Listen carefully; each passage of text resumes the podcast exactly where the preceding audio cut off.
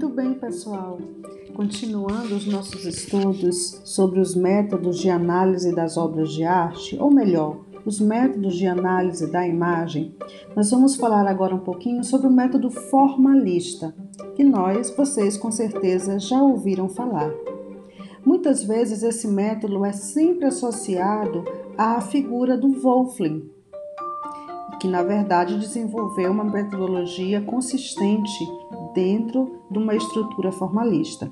No entanto, os estudos de Wolfling foram sustentados por pesquisas anteriores de um outro teórico chamado Conar Filder, um alemão, que estruturou a teoria da pura visualidade. Baseado nesses estudos, Wolfram desenvolveu os seus, que, conforme Bazin afirma, foi a primeira vez que um homem expôs ideias deduzidas da leitura visual de uma obra de arte sem acrescentar outros comentários.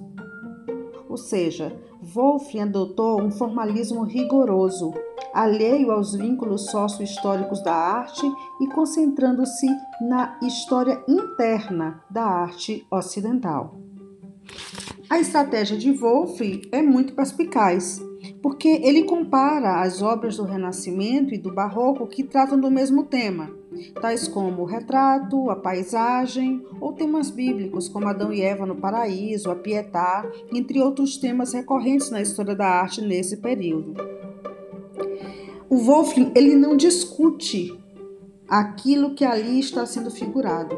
Ele analisa como em cada quadro os elementos são distribuídos no espaço, as relações entre a forma e o fundo, a aplicação da cor, os efeitos de volume e de luminosidade. Ou seja, ele adota uma análise estritamente formal, demonstrando o quão distintos são as impressões, os sentimentos e os sentidos que as obras geram no observador, apesar de tratarem-se do mesmo tema.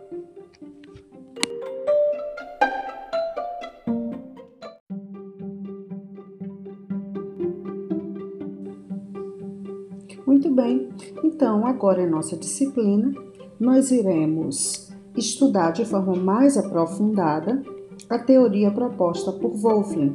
E para isso, nós iremos nos dividir na análise do livro Conceitos Fundamentais da História da Arte. Esse é um livro de 1915. E como vocês vão perceber, Wolfling reduziu as categorias principais do Barroco e do Renascimento num sistema de cinco pares de categorias comparativas que são o linear versus o pictórico, o plano versus a profundidade, a forma fechada versus a forma aberta e a pluralidade versus unidade. Faltou uma, clareza absoluta versus clareza relativa.